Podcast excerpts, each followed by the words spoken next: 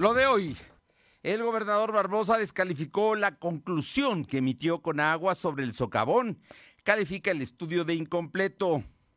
Muchas escuelas poblanas no están listas para regresar a clases presenciales, advierte el CENTE. Estudiantes exigen que los vacunen antes de clases presenciales.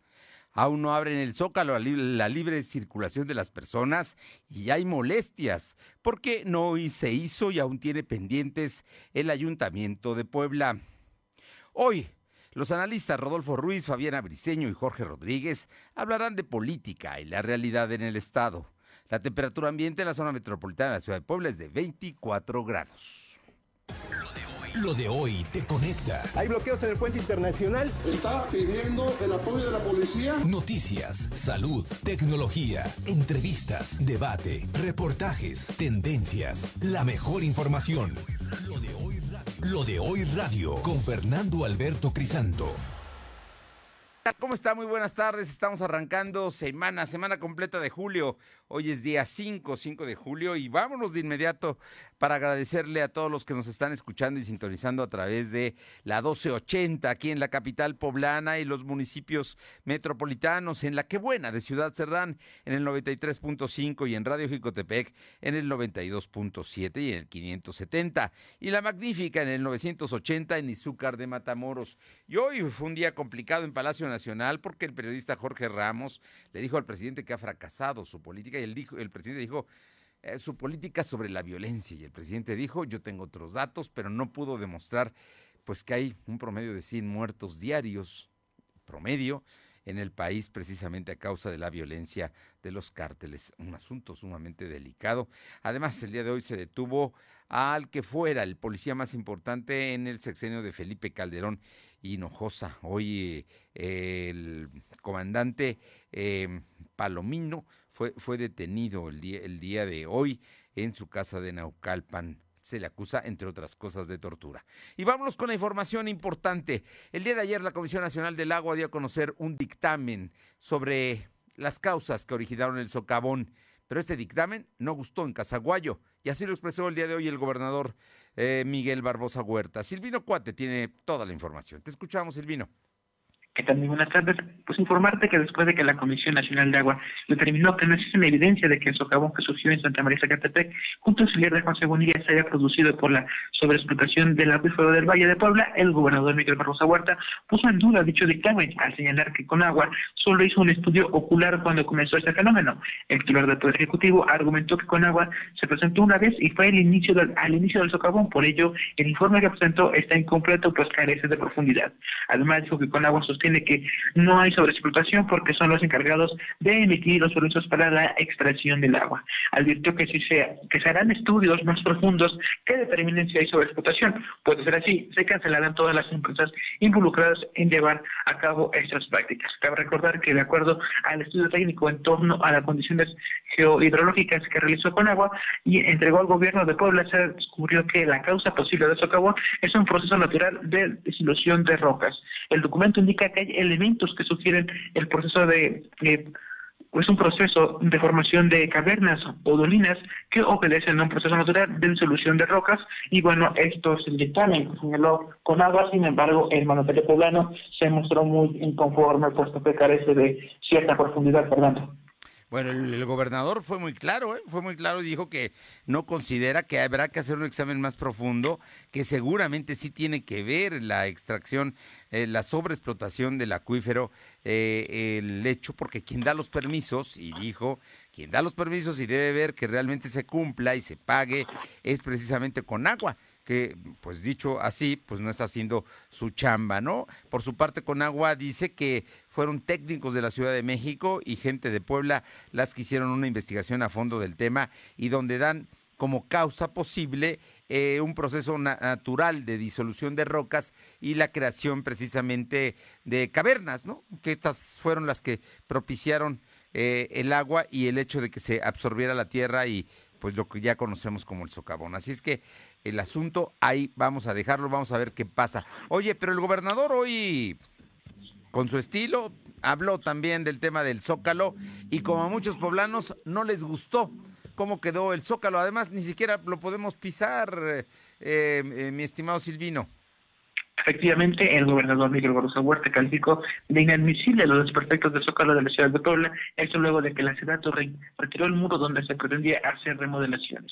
El titular del Poder Ejecutivo dijo que desconocía el propósito de retirar dicha estructura, por ello teme que no realicen reparaciones y la plancha se quede con los desperfectos. Asimismo comentó que continuar la denuncia de las desapariciones de las vacas en el Zócalo y será en contra de quien resulta responsable. En otro tema, Barrosa Huerta informó que esta semana quedarán listos los trabajos de mantenimiento en el vínculo por reservar, eso después de que se comprobó que la estructura tenía algunos desperfectos. Además, se atenderán cuatro puntos más. El mandatario poblano explicó que el desperfecto que se presentó en el puente Juárez Cerdán era un asunto del ayuntamiento, sin embargo, es la administración la que va a resolver esta problemática. Agregó que los otros puentes que recibirán mantenimiento son el distribuidor de Esteban de Antuñano y Boulevard Hermano Cerdán, puente en el curso de periférico a la altura del Parque Bicentenario y el puente peatonal frente al Tecnológico de Monterrey y son el cuerpo 1 y el cuerpo 2, Fernando.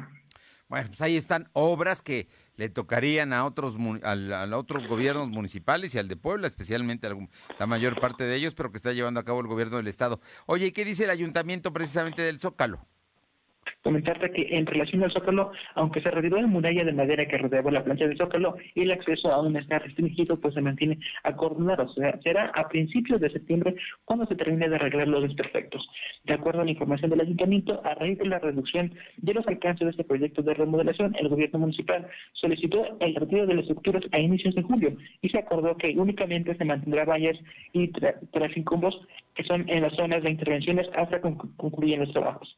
La reanudación del proyecto de la adecuación del proyecto de dato en el Zócalo constarán de mantenimientos a nivel profundo de todas las zonas esculturas, incluyendo la fuente de San Miguel, que será rodeada por tapiles para evitar accidentes, el fortalecimiento de las paletas legales con especial endémica, mantenimiento correctivo y preventivo de bancos y y los drogones y la limpieza profunda del piso, eso que va, todo esto se va a estar concluyendo hasta el, a principios del mes de septiembre, Fernando.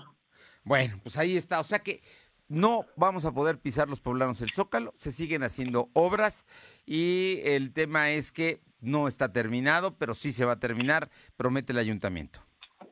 Efectivamente, todos esos perfectos de acuerdo a lo que se informó, es que se van a terminar. Sin embargo, pues el ayuntamiento no pudo dar más detalles, detalles pues que corresponde a la de informar sobre el tema, Fernando. Bien, estaremos atentos. Gracias, Silvino. Buenas tardes. Vamos con mi compañera Alma Méndez para que nos comente sobre un asunto que a usted y a mí nos preocupa.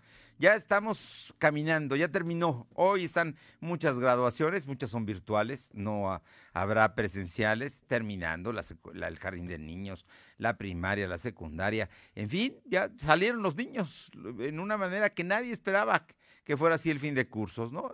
Pero bueno, ya está terminando. Y ahora prepararnos para regresar el día 30 de agosto al sistema híbrido, como lo presentó el secretario de Educación Pública, Melitón Lozano, ante los directores este eh, viernes. Bueno, hasta ahí vamos. El problema es que los maestros de las secciones 23 y 51 del CENTE, que son la mayoría de los maestros en las escuelas poblanas, dicen que las escuelas no están en condiciones se robaron los materiales, no tienen luz, no tienen agua. Hay unas que no tienen, vamos, ni siquiera los mesabancos o los pupitres para que los alumnos lleguen. En fin, el asunto está mucho más delicado de lo que uno se supone ahora que están regresando a observar a dónde van a dar clases presenciales. Mi compañera Alma Méndez tiene esta historia. Te escuchamos, Alma. A todo el auditorio de hoy. Pues como bien comentas, diversas escuelas aún no se encuentran en condiciones para recibir a los alumnos en agosto próximo. Y es que una vez que termina el ciclo escolar 2020-2021, maestros de la sección 23 y 51 reconocen que varias instituciones no se encuentran en condiciones de recibir a los alumnos para el siguiente ciclo escolar, por lo que ahora analizan eh, para contar con instalaciones que se requieren a regresar a clases el próximo 30 de agosto. Y bueno, pues esto de manera híbrida, como ya comentabas, y señaló el secretario de Vinculación Social de la sección 23 del CENTE, Pablo César Hernández Coronel. En entrevista aseguró durante este cierre, que durante este cierre del ciclo escolar se está llevando la preparación de las escuelas para recibir a los alumnos de la nueva modalidad, ya que muchas de ellas fueron violentadas por la delincuencia y fueron saqueadas, por lo que no se encuentran en condiciones en este momento para recibir a los alumnos. Y bueno, pues eh, eh, están haciendo evaluaciones para que principios de septiembre, eh, vaya, ya tengan, eh, digamos que eh, este problema solucionado a modo de que los alumnos puedan recibir la educación que necesitan. La información, Fernando. Bueno, pues ahí está el tema, ¿eh? El tema no es cualquier cosa, además los maestros pues son los que están frente al grupo, son los que saben si hay condiciones o no y dicen que no hay condiciones para recibir a los alumnos en agosto como se está estableciendo. Así es que vamos a ver qué es lo que sucede, porque pues porque no, no es un asunto de limpieza. Se robaron muchas cosas, no hay materiales, no hay lugar donde, no hay agua, no hay luz, no hay internet, por ejemplo, en las escuelas. Digo, las condiciones, ¿no? Está, no, no, no es un asunto fácil. Oye, pero además, los estudiantes, concretamente los estudiantes antorchistas, están exigiéndole al gobierno federal que los vacunen antes de regresar a clases presenciales. Esto no lo habíamos escuchado por parte de, de los estudiantes, eh, eh, Alma. Así es, Fernando, como bien comentas, la Federación Nacional de Estudiantes Revolucionarios eh, de Rafael Ramírez informó que se manifestará en el próximo 6 de julio desde el Gallito a las 10 de la mañana para reiterar algo a los gobiernos, tanto federal como estatal, que eh, se les vacune, pues para que puedan regresar seguros en agosto próximo. Y es que criticaron que el gobierno federal eh, no suspendió las clases presenciales, aun cuando se presentaron varios casos de COVID-19 en diversas entidades. Por ello, ante el anuncio, eh, se manifestaron que señalarán el peligro que corren los alumnos que sigan asistiendo a clases presenciales, pues no se ha iniciado con la vacunación de la población que está próxima a regresar a clases. La información, Fernando. Bueno. Pues ahí, ahí, está el asunto, así es que no quieren regresar a clases si no los vacunan. Eso dicen alumnos que son alumnos de secundarias, preparatorias y también de carreras profesionales en distintas instituciones educativas. Gracias. Seguimos al pendiente. Regresamos con mi compañero Silvino Cuate, porque bueno, el tema de la Secretaría de Salud y las vacunas. Llegaron vacunas, pero ¿sabe qué? Llegaron poquitas. Y de las que llegaron más todavía no están aprobadas por la COFEPRIS. Entonces, ¿para qué las mandan, Silvino?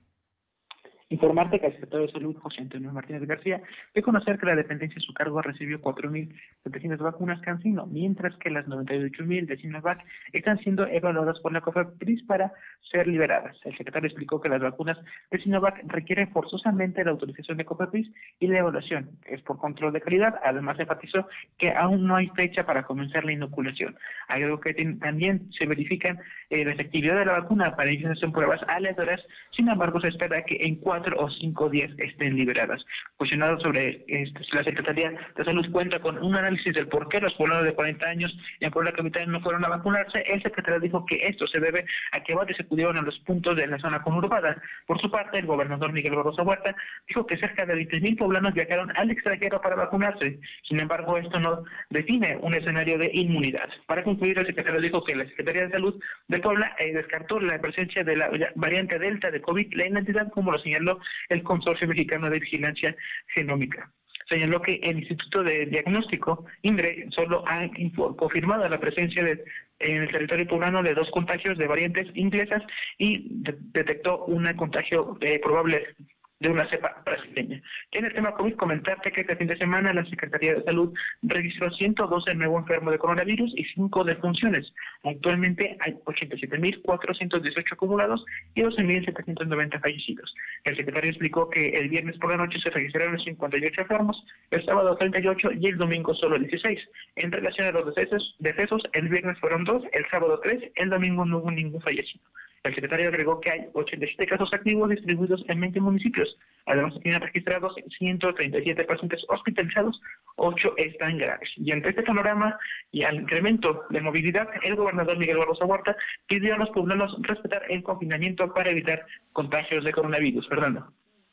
Bien, eh, bueno, pues ahí está el asunto. Por lo pronto, déjame decirte que está solicitando al gobernador, y hay que subrayarlo, a los poblanos no viajar, por ejemplo, a Cancún, ¿no? A los lugares donde se está en focos anaranjado ya por el número de contagios y a los jóvenes no ir a las playas donde hay un alto número de infecciones, es porque ello podría derivar en registro de nuevas cepas aquí en Puebla. Es una recomendación que está haciendo el gobernador Barbosa el día de hoy ante este escenario del COVID.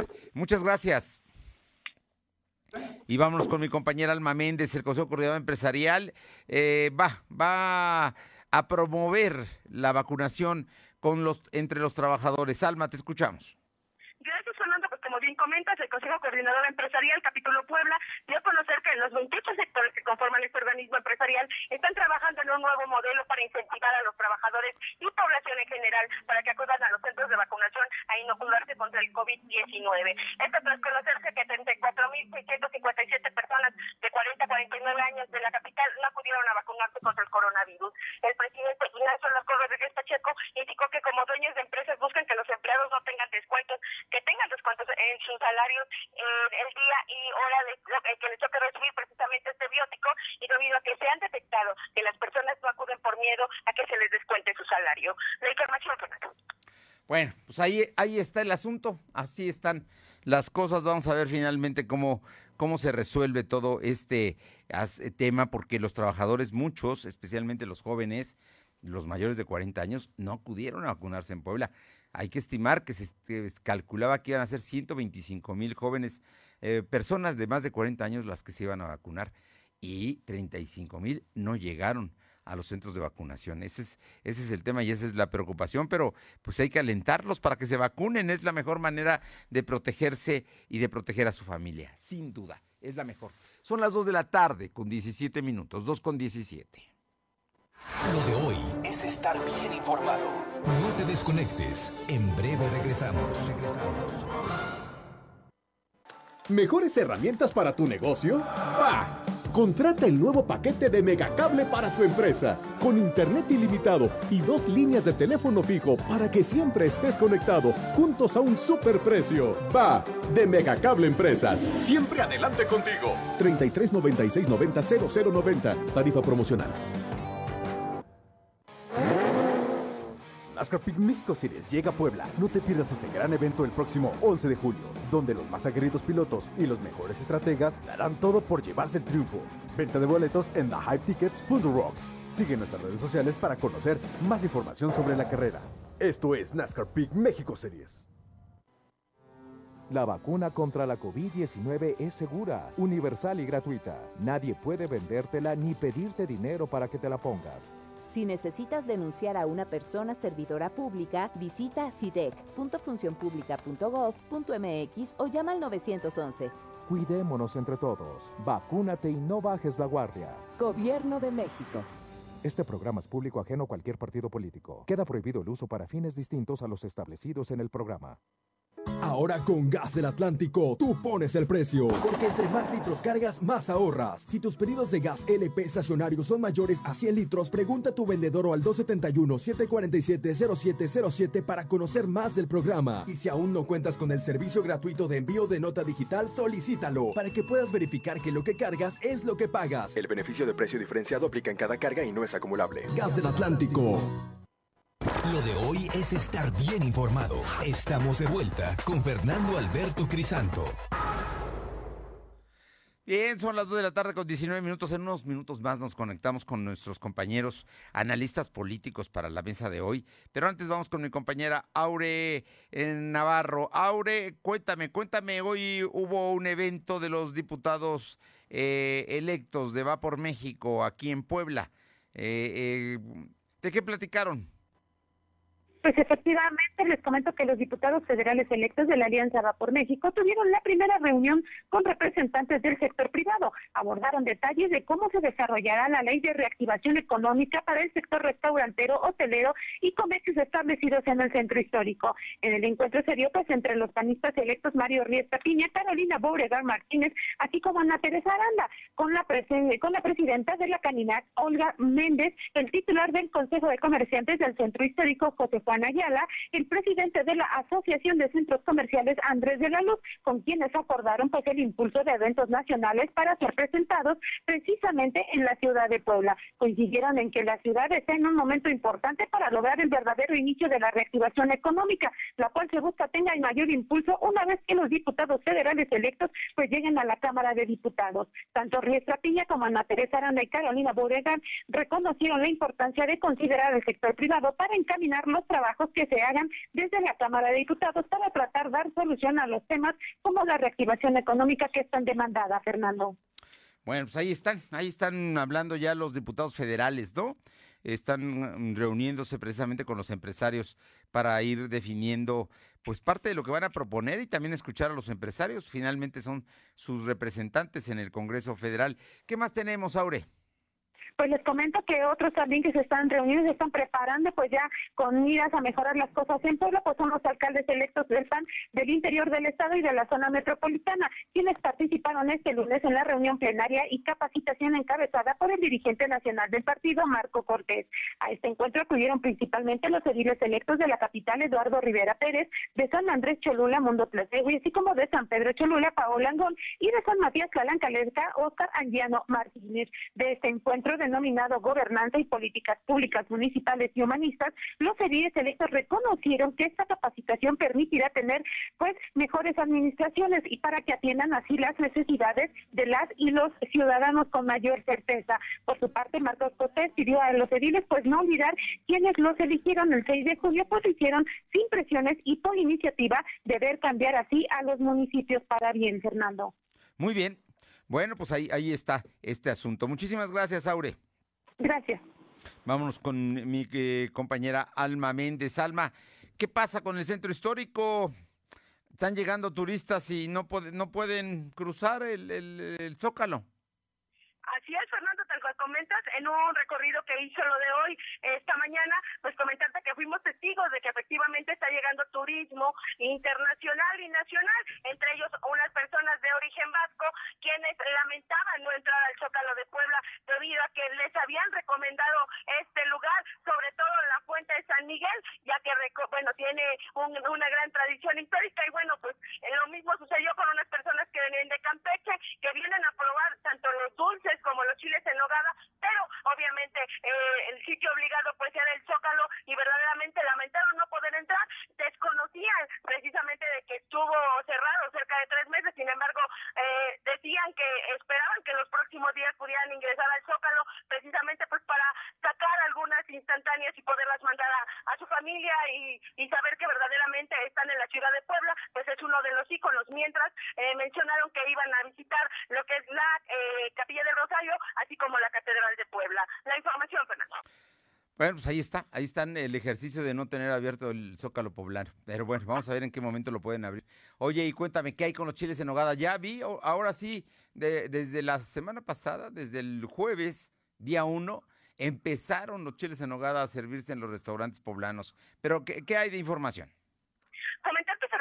Día ya se hizo la presentación de el, lo que es el tradicional chile en nogada. La presidenta de la Canidad en Puebla, Olga Méndez Juárez, anunció que para esta temporada se espera una recuperación del 40% en sus ventas. Esto en el marco de los 100 años del Chile. Y bueno, en su oportunidad, la secretaria de Desarrollo Rural, Ana Laura Tamirano, informó que son 23 municipios quienes producen e intervienen en la producción de los productos para la elaboración de este, eh, de este platillo. Y bueno, pues comentó que en Puebla eh, se producen 232 eh, hectáreas que equivale a 20 millones de pesos en el tema de nuez, cinco municipios que producen granada y que, bueno, a su vez producen 37, 337 toneladas que equivale a 2.5 millones de pesos. Y bueno, pues en cuanto a la manzana panochera, se eh, producen 21 toneladas eh, con 4.464 hectáreas que equivale a 74 millones de pesos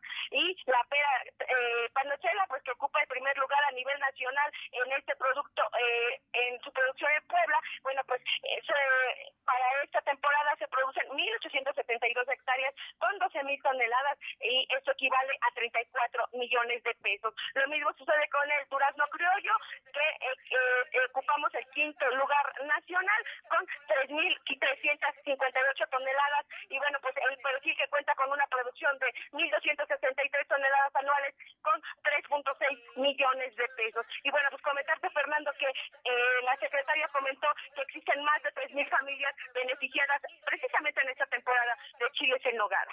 La información. Bueno, es que los chiles en nogada son precisamente, si bien se hicieron aquí en la capital poblana, lo cierto es que eh, los chiles en nogada se realizan con productos de todo el estado, ¿no? Lo, mismo la fruta en la de la región de, de Huejotzingo, ¿no? Que es donde se da el chile eh, que se genera en eh, San Martín Texmelucan, por ejemplo, en todos los municipios de esta región. la nuez que viene de, de las zonas de, de, Nogales, ¿no? También eh, en Puebla, la granada de Tehuacán. En fin, es, un producto con, con, que tiene muchos orígenes y que nos estabas explicando. Así es que hay una amplia producción. Por cierto, trascendió que va a haber cambios en la Secretaría de Turismo. Fernando, es que se está comentando precisamente de que pareciera ser que quien puede ocupar el cargo eh, de la Secretaría de Turismo es Olga Méndez Juárez, eh, la presidenta actual de la Canidad.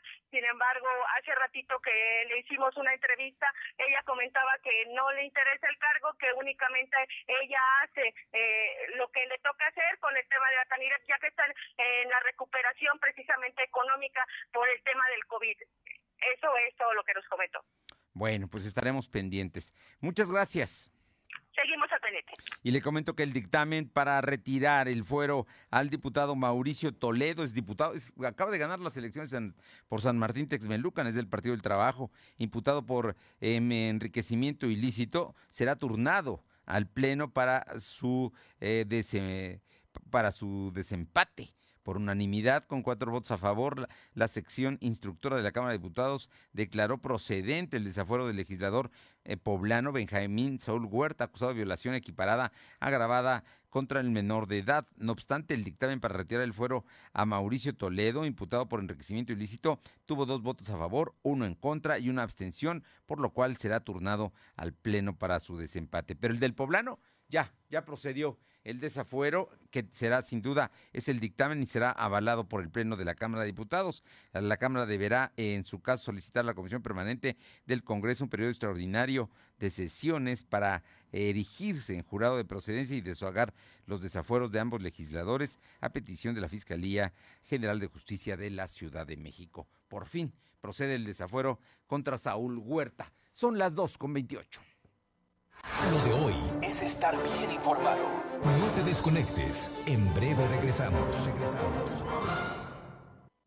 ¿Es cierto que los pagos del crédito Infonavit se transformaron? Claro. ¿Que los pagos y la tasa es fija? Claro. ¿Y además te dan seguro de desempleo? Claro. Con Crédito Infonavit tienes los mejores beneficios y lo que firmas al inicio es lo que tienes en toda la vida del crédito. Tu crédito Infonavit se transformó, así de claro, en letras grandes. Somos la mejor red de telecomunicaciones en México para tu negocio. Conecta tus oficinas y sucursales con la red más poderosa de servicios a través de conexiones de Internet o redes privadas virtuales con la máxima velocidad de conexión de hasta un gigabit por segundo. Descubre la red que tu negocio estaba esperando. Metro Carrier Evolution 3396 La COFESE trabaja para que tú puedas elegir los productos y servicios que más se ajusten a tu bolsillo y a tus necesidades. Voy a remodelar mi casa. Quiero la pintura con el color más intenso. Para la fachada de mi negocio, elegí la pintura más barata. Yo busco pintura lavable porque a mis niños les encanta decorar la pared. Hoy más que nunca, queremos tener opciones para gastar mejor nuestro dinero. Con competencia tú eliges. Un México mejor es competencia de todos. Comisión Federal de Competencia Económica. COFESE. Visita COFESE.mx. NASCAR Peak México Series llega a Puebla. No te pierdas este gran evento el próximo 11 de julio, donde los más aguerridos pilotos y los mejores estrategas darán todo por llevarse el triunfo. Venta de boletos en thehypetickets.rocks. Sigue nuestras redes sociales para conocer más información sobre la carrera. Esto es NASCAR México Series. La Cámara de Diputados y el Centro de Estudios de las Finanzas Públicas te invitan a participar en la decimocuarta edición del Premio Nacional de las Finanzas Públicas donde se reconocen las investigaciones más relevantes en materia de finanzas públicas y economía en México. Consulta las bases en cefp.gov.mx. Tienes hasta el 16 de agosto para enviar tu trabajo. Cámara de Diputados, Legislatura de la Paridad de Género. Lo de hoy es estar bien informado. Estamos de vuelta con Fernando Alberto Crisanto exponiendo todas las cartas sobre la mesa. Casilla 21. Bien, y regresamos, regresamos. Ya estamos en este momento para arrancar eh, pues la plática con especialistas, eh, columnistas. Rodolfo Ruiz, que es el eh, director de y consulta y el autor de la Corte de los Milagros. Muy buenas tardes y muchísimas gracias, Rodolfo. Fernando, ¿cómo estás? Buenas tardes. Bien, bien, aquí. Oye, Fabiana Briseño en unos minutos más se, se incorpora. Tenía un tema personal que estaba atendiendo. Y, y, Rodol- y Jorge Rodríguez se disculpa porque pues le tocaron merecidas vacaciones. Anda de vacaciones. De verano, pues entonces lo merece, lo merece Jorge, pero, pero hay temas que platicar, Rodolfo, y, y tú lo has tratado en tu columna desde lo que ocurrió la semana pasada en la Universidad de las Américas Puebla, que se me hace que es un tema, sin duda que tiene un área académica, pero también tiene un tema de decisiones políticas y que pues que puede cambiar el rostro de la educación superior en Puebla, por lo menos en lo que eh, tiene que ver con el sector privado. ¿Cómo lo ves el tema de la UDLAP? Pues mira, muy lamentable, Fernando, lo que pasó la semana pasada, que haya tenido que llegar la fuerza pública para tomar las instalaciones de la universidad, tomar el campus y para que eh, dieran posesión a un nuevo patronato, un patronato muy oscuro. eh, sabemos los nombres de los cinco integrantes de ese patronato, pero no sabemos quiénes son, no sabemos cuáles son los criterios por los cuales fueron designados por la Junta para el Cuidado de las Instituciones de Asistencia Pública del Estado de Puebla. No hay criterios, son eh, patronos que no están vinculados con la universidad, no son egresados de esa institución, no tienen ningún vínculo con sus áreas, eh, digamos, académicas, con sus áreas, este, pues, digamos, con, con sus profesores, con sus alumnos. Son, eh, eh, pues, gente externa a la universidad y, pues, muy, muy, muy lamentable que haya llegado a la policía para dar posesión a este nuevo patronato. Y al final, Fernando, lo que estamos viendo es una disputa. No es una disputa por la universidad, no es una disputa por ver quién va a ser una mejor universidad, sino es una disputa por los fondos de la Fundación Mary Street Jenkins. Eh, hay una estrategia, eh, digamos, que, han, eh, que el gobernador pues ha tomado como suya. Le han recomendado cómo hacer que regresen los recursos de la Fundación Mary Street Jenkins a Puebla, que se llevaron primero a Aguascalientes, de ahí pasaron a, a- a Barbados y después a Panamá, y quién sabe hoy dónde están. Y pues la verdad es que en el camino se encontraron a la Fundación UDLA y es como se integra un patronato, este patronato toma este, es- con, con el apoyo de la policía las instalaciones para darle posesión y en eso estamos.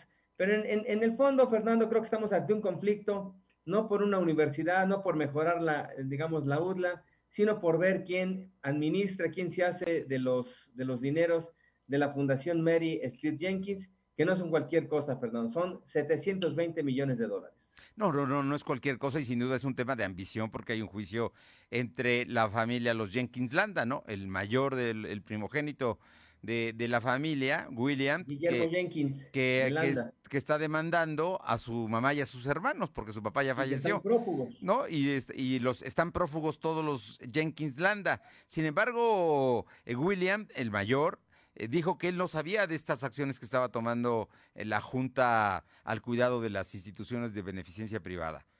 Y, y que, bueno, pues, eh, escapaba de, de- de- que, él, que él no había pedido que sucediera esto, que finalmente sucedió y que en este momento genera incertidumbre, porque hay que verlo del lado de los alumnos y los padres de familia y los maestros, ¿no?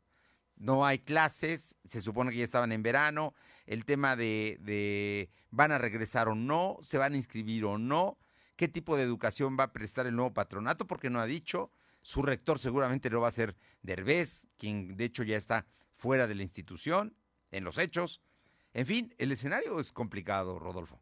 Sí, hay un escenario complicado justamente por la incertidumbre. De entrada, los alumnos, muchos alumnos habían regresado para tomar el segundo verano, y pues esos alumnos que vinieron, pues vinieron en balde porque finalmente no hay clases presenciales, hay clases en línea, y pues hay una situación irregular, totalmente anormal. Este, el patronato ha querido tomar, digamos, las instalaciones y ha querido este, asumir algunas funciones, y esto pues, no ha sido posible porque hay rebeldía por parte de, pues, del rector, en principio el rector eh, Derbez. eh, Derbez, y por parte de las dos vicerrectoras más importantes, que han dicho que mientras ellos no tengan claridad sobre este, cómo fue electo es- este patronato y si es o no legal, pues no le, no le van a hacer caso.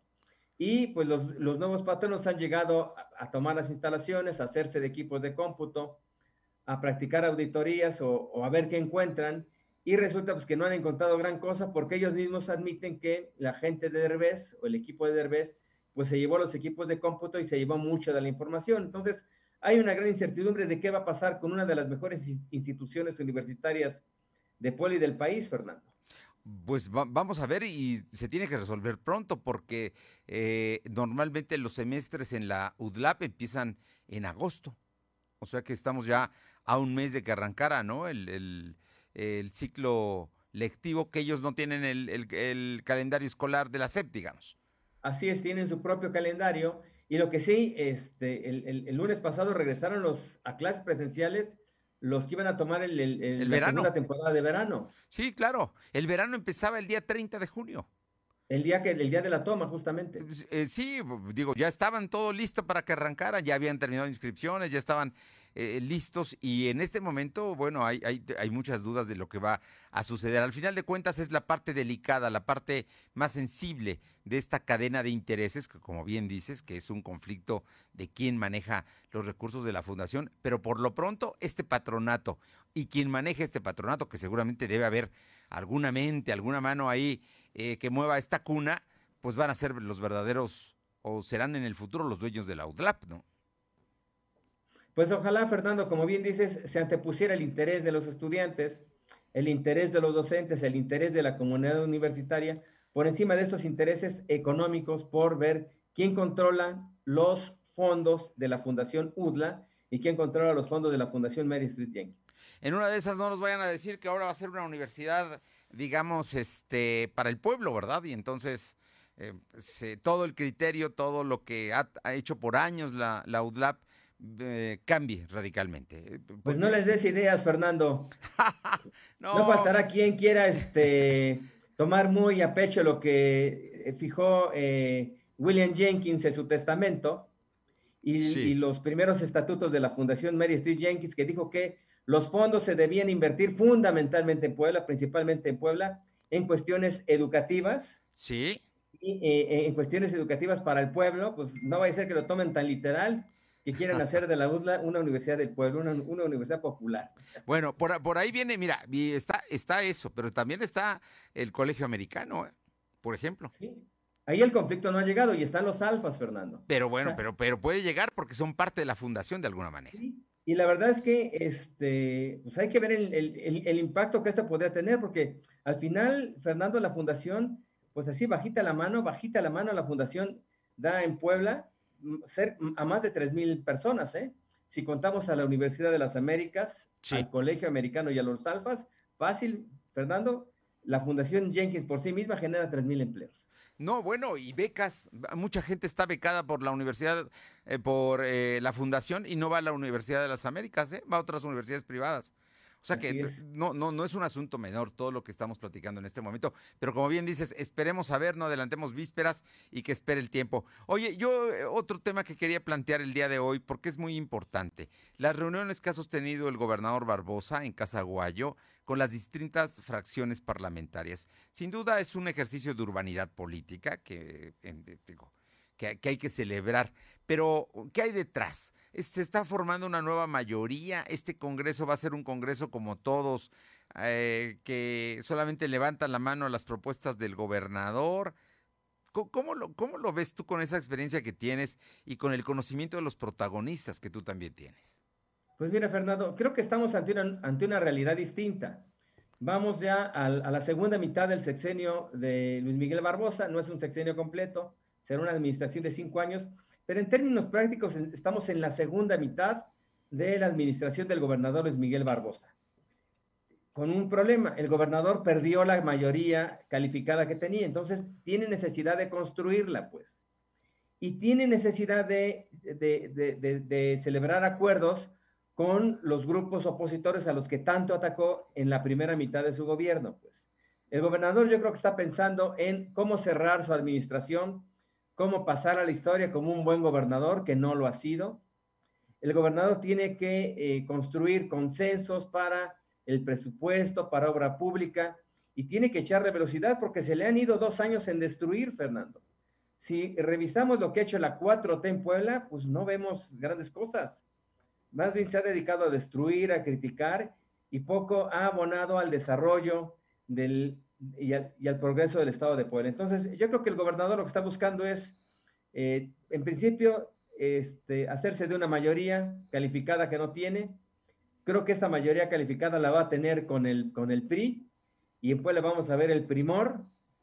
Creo que esta mayoría la va a construir con Jorge Estefan y los otros diputados del PRI y que esta alianza que vimos en las elecciones de alianza del PRI y el PAN, creo que es una alianza que se va a romper una vez que entre en funcionamientos la próxima legislatura, que será la 61 legislatura del Congreso del Estado. Bueno, pues... y, el gobernador pues necesita, digamos, ir preparando su salida, pues, ver cómo va, digamos, eh, cómo va a ir terminando su administración y cuál va a ser el legado que deje a los poblanos. Veía yo hoy una entrevista que le hizo eh, el diario Milenio, Milenio Puebla, en la cual dice que se cortó el dedo y que él no va a tener a ningún candidato para suceder, lo que él se va a dedicar incluso a ser un opinador, un opinador de la política cuando termine su mandato. ¿Cómo ves esas declaraciones? Pues yo creo que sí tenía candidato, yo creo que su candidato era Biestro, pues. El proyecto del gobernador Luis Miguel Barbosa era Gabriel Biestro Medinilla. Cuando Gabriel Biestro no logra la nominación de Morena a la presidencia municipal y por tanto ni siquiera llega a las elecciones, creo que este proyecto pues se, termina, pues. Entonces, el gobernador efectivamente se quedó sin candidato, pues. Eso no significa, desde mi perspectiva, que el gobernador vaya a ser un, actor ajeno al proceso electoral o ajeno al 2024. Yo creo que el gobernador no tiene candidato para sucederlo, pero yo creo que el gobernador va a tratar de inclinar la balanza, pues y la va a tratar de inclinar en principio por uno de los actores políticos de Morena. Hoy yo veo dos. Veo al senador Alejandro Armenta Mier y veo al diputado federal Ignacio Mier Velasco.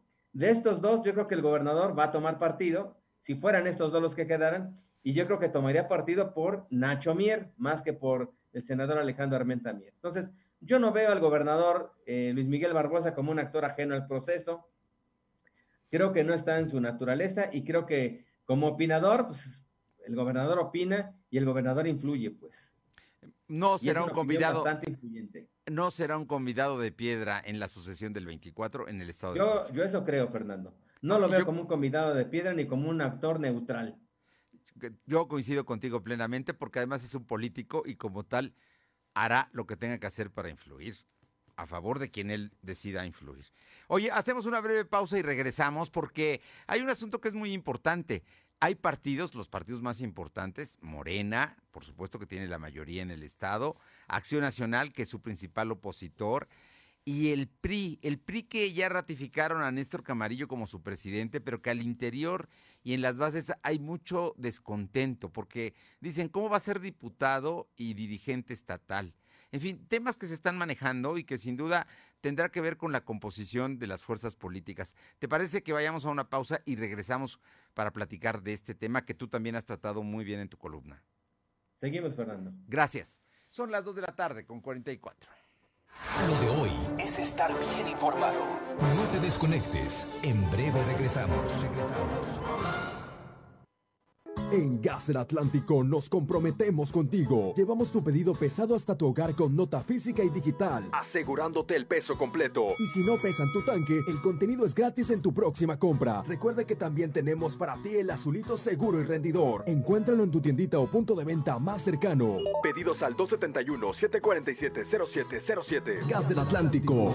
Somos la mejor red de telecomunicaciones en México para tu negocio. Conecta tus oficinas y sucursales con la red más poderosa de servicios a través de conexiones de Internet o redes privadas virtuales con la máxima velocidad de conexión de hasta un gigabit por segundo. Descubre la red que tu negocio estaba esperando. Metro Carrier Evolution 3396 Hoy hay tanta información que es difícil identificar la que es útil y se ayuda a tomar mejores decisiones. Publicar noticias falsas, rumores y mentiras nunca fue tan común. todo eso afecta nuestra vida. En cambio, la información cierta, verificada y confiable puede salvar vidas. Busca fuentes confiables, compara, investiga bien, no te quedes con lo primero que te cuentan. Conoce más en INE.mx y es.unesco.org. Contra la desinformación, contamos todas, contamos todos. INE.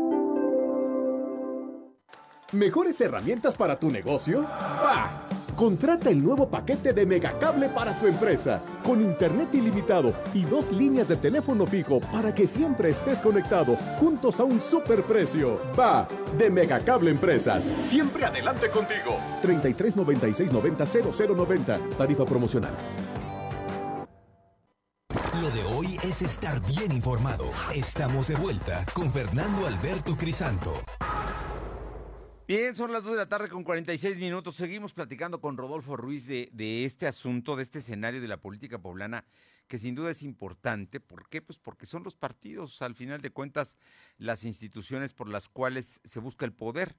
Y en el caso de Puebla, Morena sigue siendo mayoría contra todo lo que haya resultado en las elecciones de la capital y los municipios metropolitanos, que fueron apabullantes a favor del PAN. Lo cierto es que tiene 11 de 15 diputados federales y tiene la mayoría en el Congreso local. No calificada, pero sí, en la fracción más grande es de gente de Morena. En fin, Morena tiene que cambiar de dirigente, pero también lo tiene que hacer el PAN. Y pues en el PRI, aunque está ahí Néstor Camarillo y lo que usted diga, hay mucha inconformidad. Rodolfo, platiquemos de este asunto. ¿Cómo lo ves? ¿Qué va a pasar con los partidos? Porque este, este año tienen que definir dirigencias que duren hasta el 24. Pues mira, yo creo que en el caso del PRI se va a seguir esa, es, digamos, eso que dice que el, este, que el, lo secundario va a seguir la suerte de lo principal.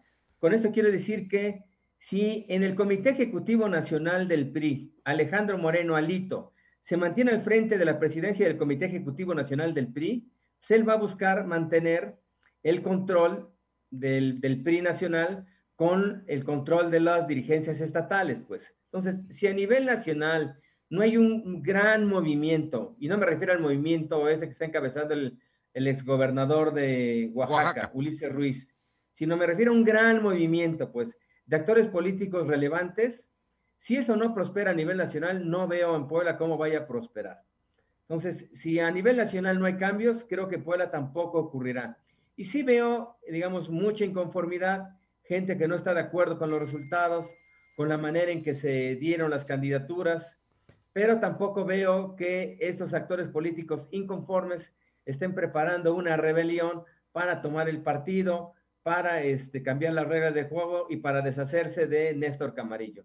Yo creo que lo que están haciendo es, hay un reparto de cuotas y, y se van a seguir. O sea, finalmente, este, eh, Néstor Camarillo aspiraba también a tener la coordinación del PRI en la Cámara de Diputados. Finalmente esto no ocurrió. La coordinación se queda con Jorge Estefan.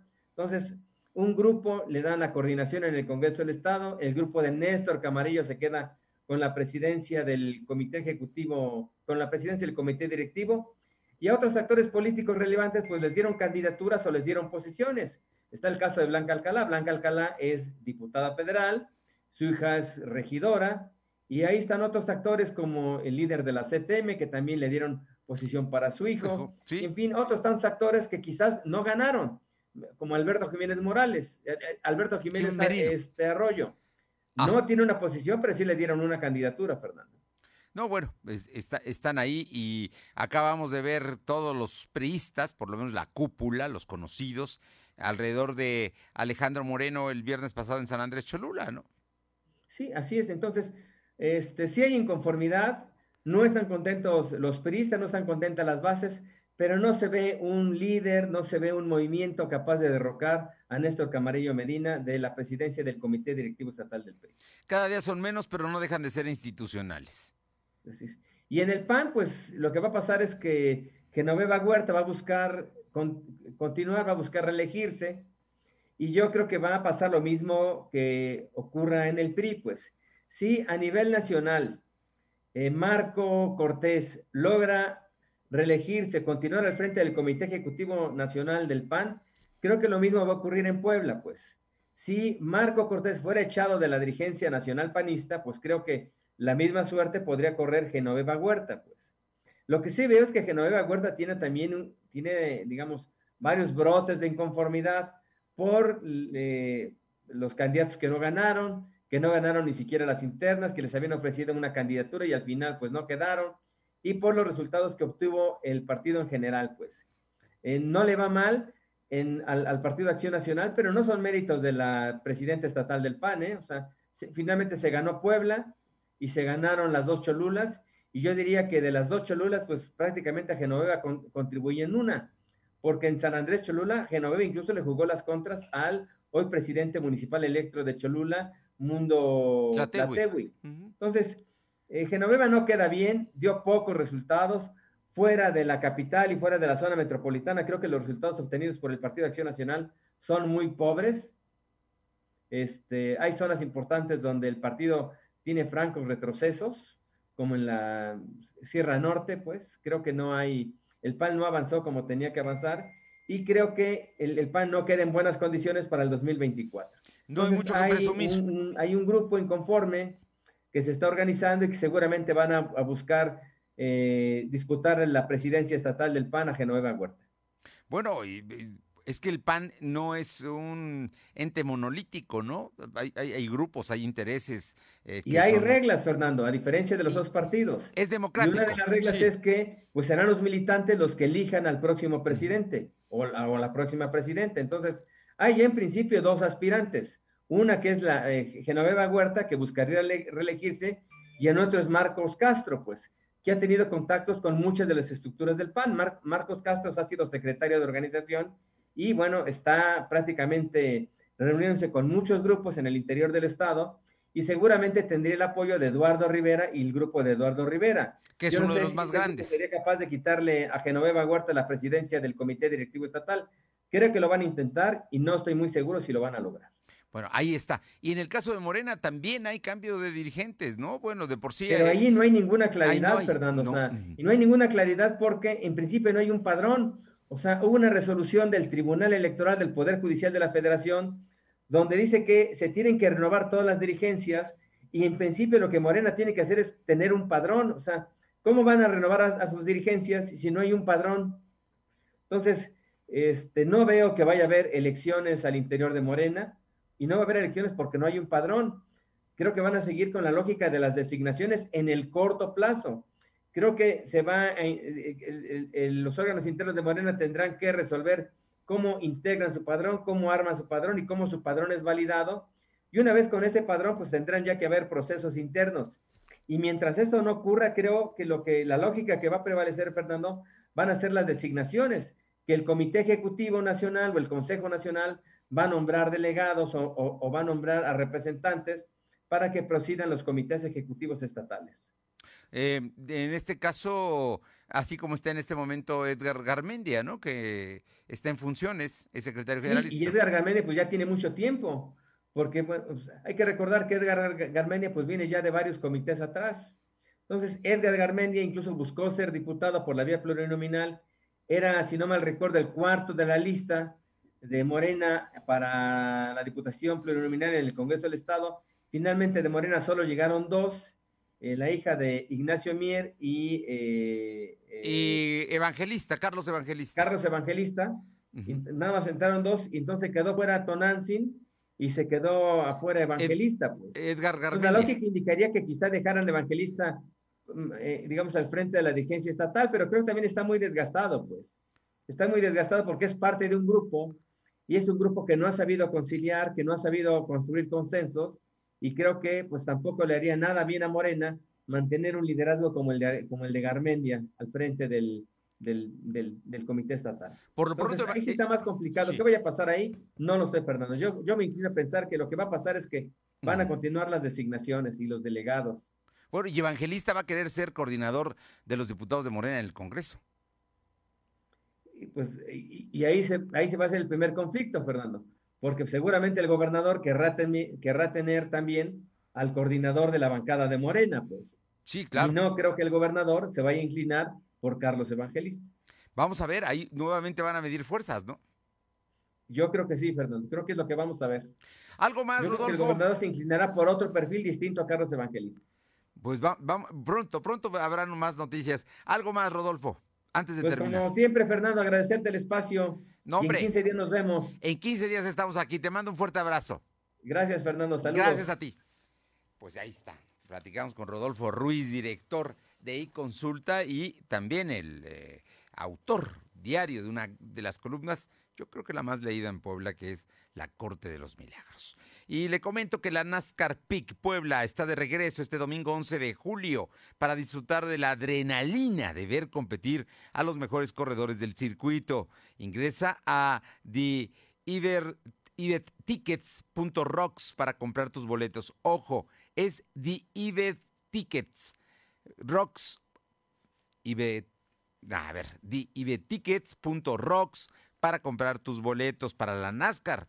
Eh, PIC aquí en Puebla. Recuerda, la cita es este domingo, 11 de, 11 de julio, fecha única en el Autódromo Miguel de en punto de las 11 de la mañana. Y en lo de hoy noticias nos gusta conectar a nuestra audiencia con lo que les apasiona. Y por eso te regalamos entradas para la NASCAR PIC Puebla. Mándanos un WhatsApp al 22 23 23 75 83, 22 23 23 75 83, con una captura donde se vea que nos sigues en alguna de nuestras redes, Facebook, Twitter o Instagram, como arroba LDH Noticias, y así de fácil estarás ganando entradas para el evento. La NASCAR PIC Puebla está de regreso y tú, tú tienes que formar parte de ella. Y ya están los boletos listos, ¿eh? Y aquí le vamos a regalar boletos, así es que le reitero, hay que entrar eh, a la página de IBE Tickets. IBE Tickets es D de T-H-E H-I-B-E tickets.rocks para comprar los boletos. Y si quiere que nosotros le regalemos boletos, mándenos al 22 23 23 75 83 una captura donde se vea que nos sigues en alguna de nuestras redes, Facebook, Twitter o Instagram. Ahí, ahí, le vamos a regalar boletos. Tenemos información de Atlisco. Vamos con mi compañera eh, Paula Aroche. Buenas tardes. Efectivamente, quedan muy buenas tardes. Y es que por la presunta comisión de delitos contra la salud, la Fiscalía General del Estado de Puebla cumplió una orden de cateo con el municipio de Atlisco, donde aseguró 238 dosis de estupefacientes y más de 14 mil pastillas. Y es que elementos de la Agencia Estatal de Investigación llevaron a cabo la diligencia en un domicilio en la carretera federal Atlisco y de Matamoros. Y dentro de este inmueble, el personal de la Fiscalía aseguró 238 envoltorios con contenido de características similares al cristal, 1188 tablillas con un total de 14.995 pastillas de medicamentos diversos y dinero en efectivo. Los elementos detuvieron en, en, este lugar a Karen Aide de 31 años, Remedios de 25 y Noelia de 31, con los datos de prueba que sustentó en la audiencia de la Fiscalía Especializada en Investigación de Delitos de Alta Incidencia. El juez de control indicó auto de vinculación al proceso a las tres mujeres por delitos contra la salud en su modalidad de eh, posesión con fines de suministro. Oye, nada más, eh, rapidísimo, es un restaurante, ¿verdad? Ahí servían comida. Así es, es un restaurante eh, donde efectivamente sí se estaba eh, vendiendo comida y bueno, pues pues desafortunadamente de esta manera podría pasar entre comillas desapercibido pues este delito. No, pero estás hablando de 14 mil pastillas, ¿eh? Y 238 dosis de estupefacientes. No, hombre, qué cantidades. Oye, rápido nada más, porque tenemos unos segundos. ¿Qué pasa con la nueva presidenta municipal electa? Efectivamente, y es que la presidenta municipal electa Ariadna Ayala tuvo una reunión con quienes son, este, bueno, pues parte de los empresarios del sector hotelero de este municipio, con quienes dialogó y pudo conversar acerca de las inquietudes y propuestas que tienen al respecto. Los hoteleros le manifestaron la necesidad de trabajar en el rescate de lugares emblemáticos, mejorar la oferta turística, gestionar capacitaciones y sobre todo generar campañas turísticas que promuevan la llegada de visitantes a este municipio. En tanto, la presidenta municipal electa indicó que la planificación en materia turística se está planeando desde un enfoque de impulsar a través del arte y la cultura, al mismo tiempo de garantizar la seguridad de los asistentes y también de los visitantes. Muchísimas gracias, Paula. Buenas tardes. Y gracias a usted por haber estado con nosotros esta tarde de lunes. Regresamos mañana en punto de las dos. Por lo pronto, vamos a cuidarnos. Nos encontramos mañana. Gracias. Fernando Alberto Crisanto te presentó Lo de hoy radio. Lo de hoy radio. Te esperamos de lunes a viernes, de 2 a 3 de la tarde por esta frecuencia, en la cobertura más amplia a nivel estatal. Y síguenos en internet www.lodehoy.com.mx y en nuestras redes sociales como arroba LDH Noticias. Lo de hoy Radio.